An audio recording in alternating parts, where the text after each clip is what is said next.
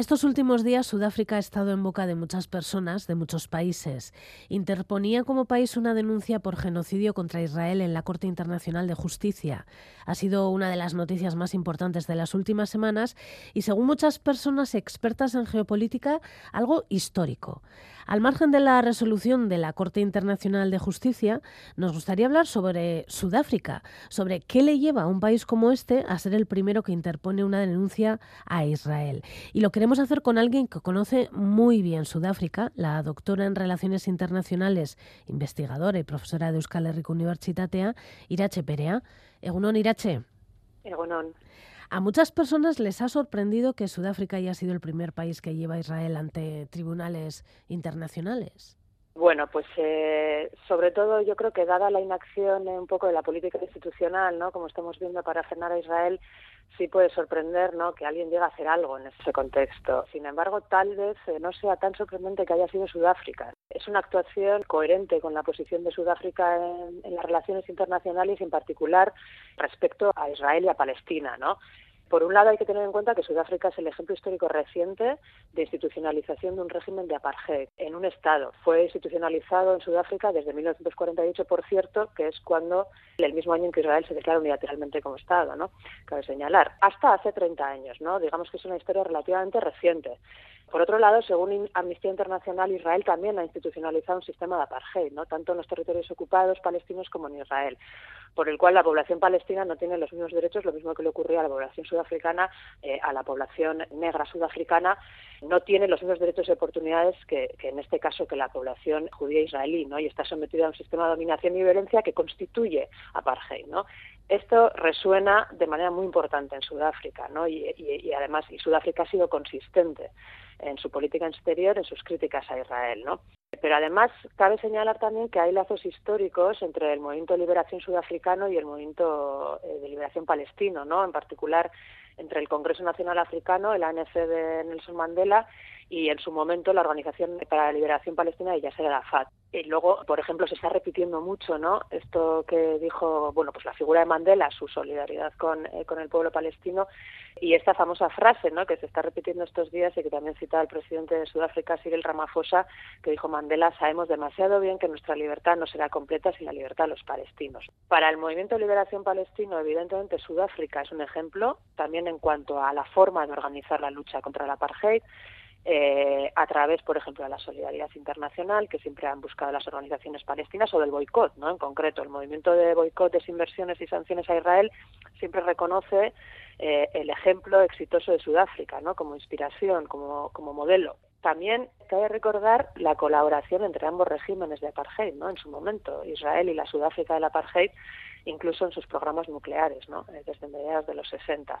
Entonces, eh, más allá de intereses pues tal vez más pragmáticos, creo que el caso que presenta Sudáfrica da cuenta que, y lo que hay detrás da cuenta de que va más allá. ¿Y quiénes son las personas que han defendido la defensa contra esta denuncia de genocidio? En... Sí, el equipo legal sudafricano está encabezado por, por John Dugar, ¿no? que es un eh, profesor sudafricano de Derecho Internacional que como abogado en Sudáfrica pues también participó en esta lucha contra el apartheid, eh, contestó en varios casos eh, las leyes de apartheid y que a nivel internacional, pues entre otros nombramientos, ha servido la Comisión de Derecho Internacional de Naciones Unidas, que es la que desarrolla el derecho internacional dentro de este cuerpo, ha sido relator especial sobre violaciones de derechos humanos en territorios eh, ocupados palestinos, ha servido como juez en la Corte Internacional de Justicia. Ahí digamos que, que canaliza toda esta experiencia, ¿no? En este caso muy relevante. En el caso que presentan ante la Corte abordó el tema de la jurisdicción, ¿no? que tiene que ver pues bueno con la obligación de los países firmantes de la Convención para la Prevención y el Castigo del Genocidio de actuar ¿no? cuando creen que hay una violación. Luego, además de Dugar, participa Adila Hassim, que también es una abogada en, especializada en derechos humanos, defensora en particular de comunidades vulnerables, que ha servido es un caso sobre derecho a la salud, acceso a atención sanitaria. Insisto un poco en esta también estos recorridos porque se han visto ¿no? en lo que han expuesto.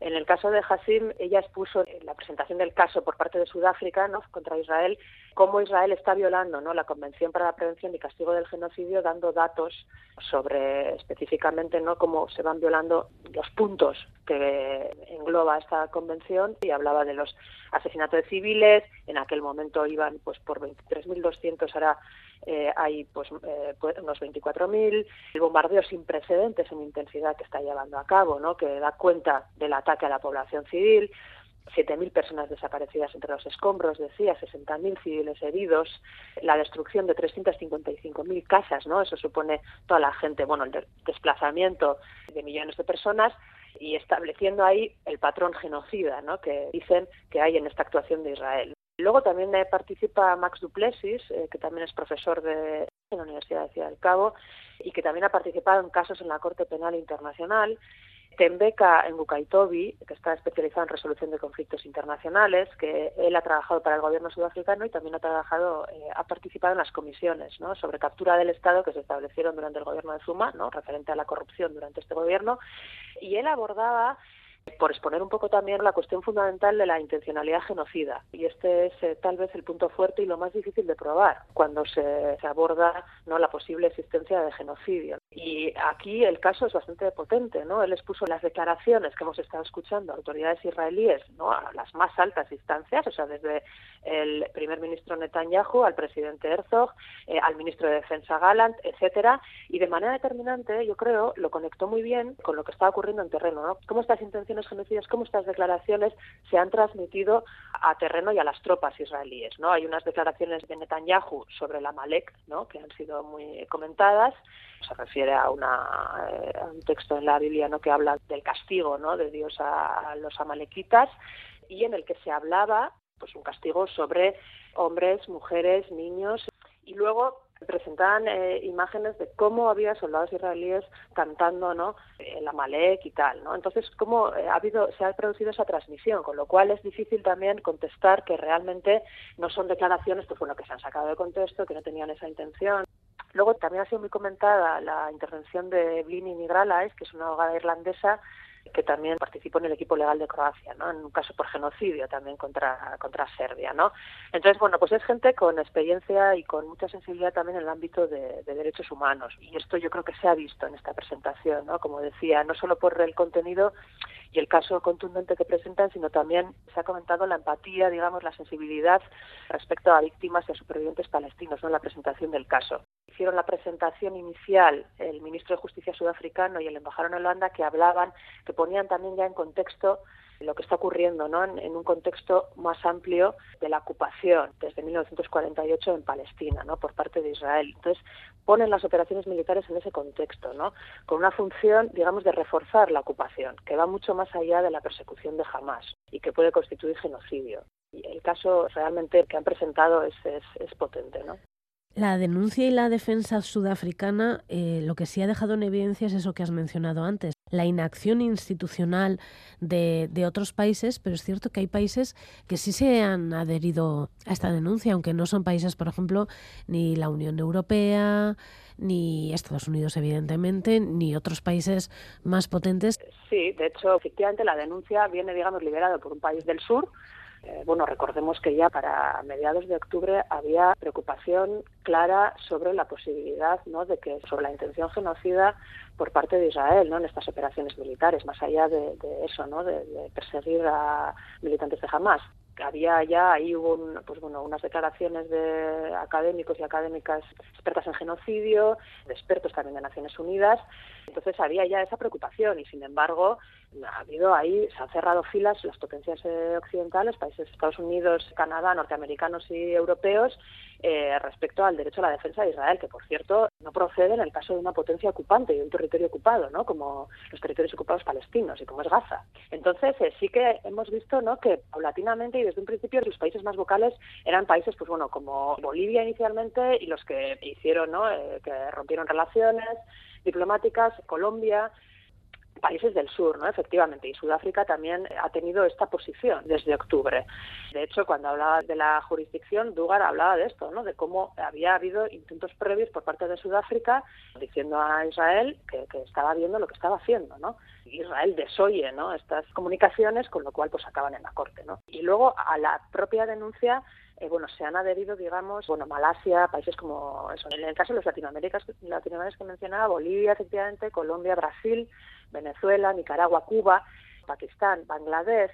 Bangladesh además ha anunciado que va a intervenir, también va a intervenir Jordania, eh, bueno, la Liga Árabe, la eh, organización islámica también, y luego en el otro lado, pues efectivamente, ¿no? Están críticos con la denuncia por parte de Sudáfrica, han sido Estados Unidos, Canadá, Reino Unido, Alemania, que ha anunciado que va a intervenir a favor de Israel, que ha sido muy criticado, con lo cual, eh, sí, digamos que desenmascara un poco quienes están defendiendo los eh, derechos humanos, la, el derecho internacional en este, en este caso, ¿no? ¿Y en Sudáfrica qué ambiente se respira a este respecto? Pues bueno, Sudáfrica se habla un poco también de que han recuperado, han vuelto un poco al, ambiente ¿no? de, la, de la lucha efectivamente contra, contra la apartheid, ¿no? el activismo contra, contra la apartheid en el propio país. De hecho, bueno, la, denuncia no esta actuación por parte del gobierno sudafricano viene también después de que haya habido presión por parte de organizaciones de derechos humanos, organizaciones de la sociedad civil en Sudáfrica, no denunciando, presionando al gobierno sudafricano para que haga algo frente a lo que estaba ocurriendo en, en Gaza, ¿no? También el pues un partido de la oposición, los Economic Freedom Fighters, estaban la prensa también está, digamos, eh, subrayando esta posición, ¿no? Eh, de Sudáfrica cuando llega el gobierno de Mandela en 1994 a Sudáfrica, hay que pensar que bueno, que de alguna manera emerge Sudáfrica con una nueva moral, o sea, con una nueva autoridad moral, ¿no? En las relaciones internacionales después de que Sudáfrica paulatinamente había sido aislada en las relaciones internacionales a raíz del éxito no de esa campaña de, de boicot y de búsqueda de solidaridad internacional que consiguieron los activistas eh, sudafricanos también, pues bueno, que Sudáfrica fue suspendida en la Asamblea General de Naciones Unidas, ¿no? Por ejemplo, que es algo que también, por cierto, pues está reclamando de por qué no hay ese tipo de actuación en, hacia Israel, ¿no? Pero se está recuperando un poco, un poco aquello y efectivamente la actuación de la ANC tiene que ver con, ese contexto histórico que mencionaba, pero bueno, también viene presionada desde, desde abajo, ¿no? Y luego, por ejemplo, pues la, cuando vuelve el equipo legal, legal sudafricano, cuando llegan a Sudáfrica, ¿no? Después de presentar el caso en La Haya, eh, había ahí un comité de bienvenida en el aeropuerto, ¿no? Pues jaleando, etcétera, que, que bueno, es bastante representativo. ¿Y ahora qué puede ocurrir? Pues bueno, ahora en realidad la presentación que han hecho ahora del caso era para la solicitud de medidas cautelares, ¿no? De medidas provisionales mientras decide, porque puede tomar años, ¿no? A la Corte, bueno, puede no tomar años, eh, como en otros casos. Eh, aquí el precedente, por ejemplo, es el caso que presentaba Gambia contra Myanmar por el genocidio contra los Rohingya y ese todavía está abierto, ¿no? Eh, está llevando efectivamente años, ¿no? Decidir sobre si hay intención genocida o no. Eso puede llevar mucho tiempo, pero mientras tanto dicen para que no haya daño irreparable piden medidas provisionales, ¿no?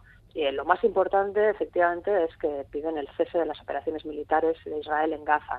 Y en realidad, por lo que también han estado diciendo hace poco las declaraciones que hacía el enviado de la Organización Mundial de la Salud sobre Gaza, de Naciones Unidas, ¿no? Sobre Gaza, decía que, bueno que algo menos que eso que no va a, solucionar ¿no? lo que está ocurriendo o sea vimos cuando el Consejo de Seguridad consiguieron pedir una pausa humanitaria pues esto o sea que se que paren las eh, que además eh, cuestionable si, si paró Israel sus operaciones militares durante ese tiempo, pero no no no sirve para, para abordar una situación de semejante emergencia emergencia humanitaria con lo cual que se decida y eso sí que se va a decidir de manera más inmediata no sobre las medidas provisionales y es lo que han subrayado que, que el equipo legal sudafricano no que hay pruebas de que puede haber daño irreparable, ¿no? Por lo menos como para que se decida de manera positiva sobre medidas eh, provisionales, ¿no? eh, sin embargo, podría ser también que haya medidas provisionales, pero que no sea el cese de las operaciones militares, ¿no? Porque eh, pueden justificarlo con que, bueno, pues que hay una amenaza que es eh, para Israel, que es jamás, ¿no? Pero esperemos, pues que aunque sea esa decisión, sea esa, luego otra cosa es como sabemos, ¿no? su implementación, la implementación de las decisiones de la Corte, que también decidió eh, medidas eh, provisionales en el caso de Rusia-Ucrania, o sea, de la guerra de Ucrania, pues luego es el Consejo de Seguridad el que tiene que decidir cómo se implementan esas medidas, ¿no? Con lo cual que también ya sabemos, pues bueno, lo que ocurre luego en el Consejo de Seguridad, pero hay, digamos, cada vez más presión, es más difícil, en este caso para Estados Unidos que se opuso, que, ha, bueno, que ha tenido esa posición en el Consejo de Seguridad, eh, alineamiento con Israel sin fisuras, mantener esa posición, ¿no? Irache Perea, ella es doctora en Relaciones Internacionales, investigadora y profesora de Euskal Herriko Universitatea, conoce bien Sudáfrica y con ella queríamos hablar hoy sobre, bueno, qué está ocurriendo en Sudáfrica con motivo de esta eh, denuncia por genocidio que interponía Sudáfrica contra Israel en la Corte Internacional de Justicia. Irache, es que ricasco, itzein dugu beste batean. Ricasco, agur.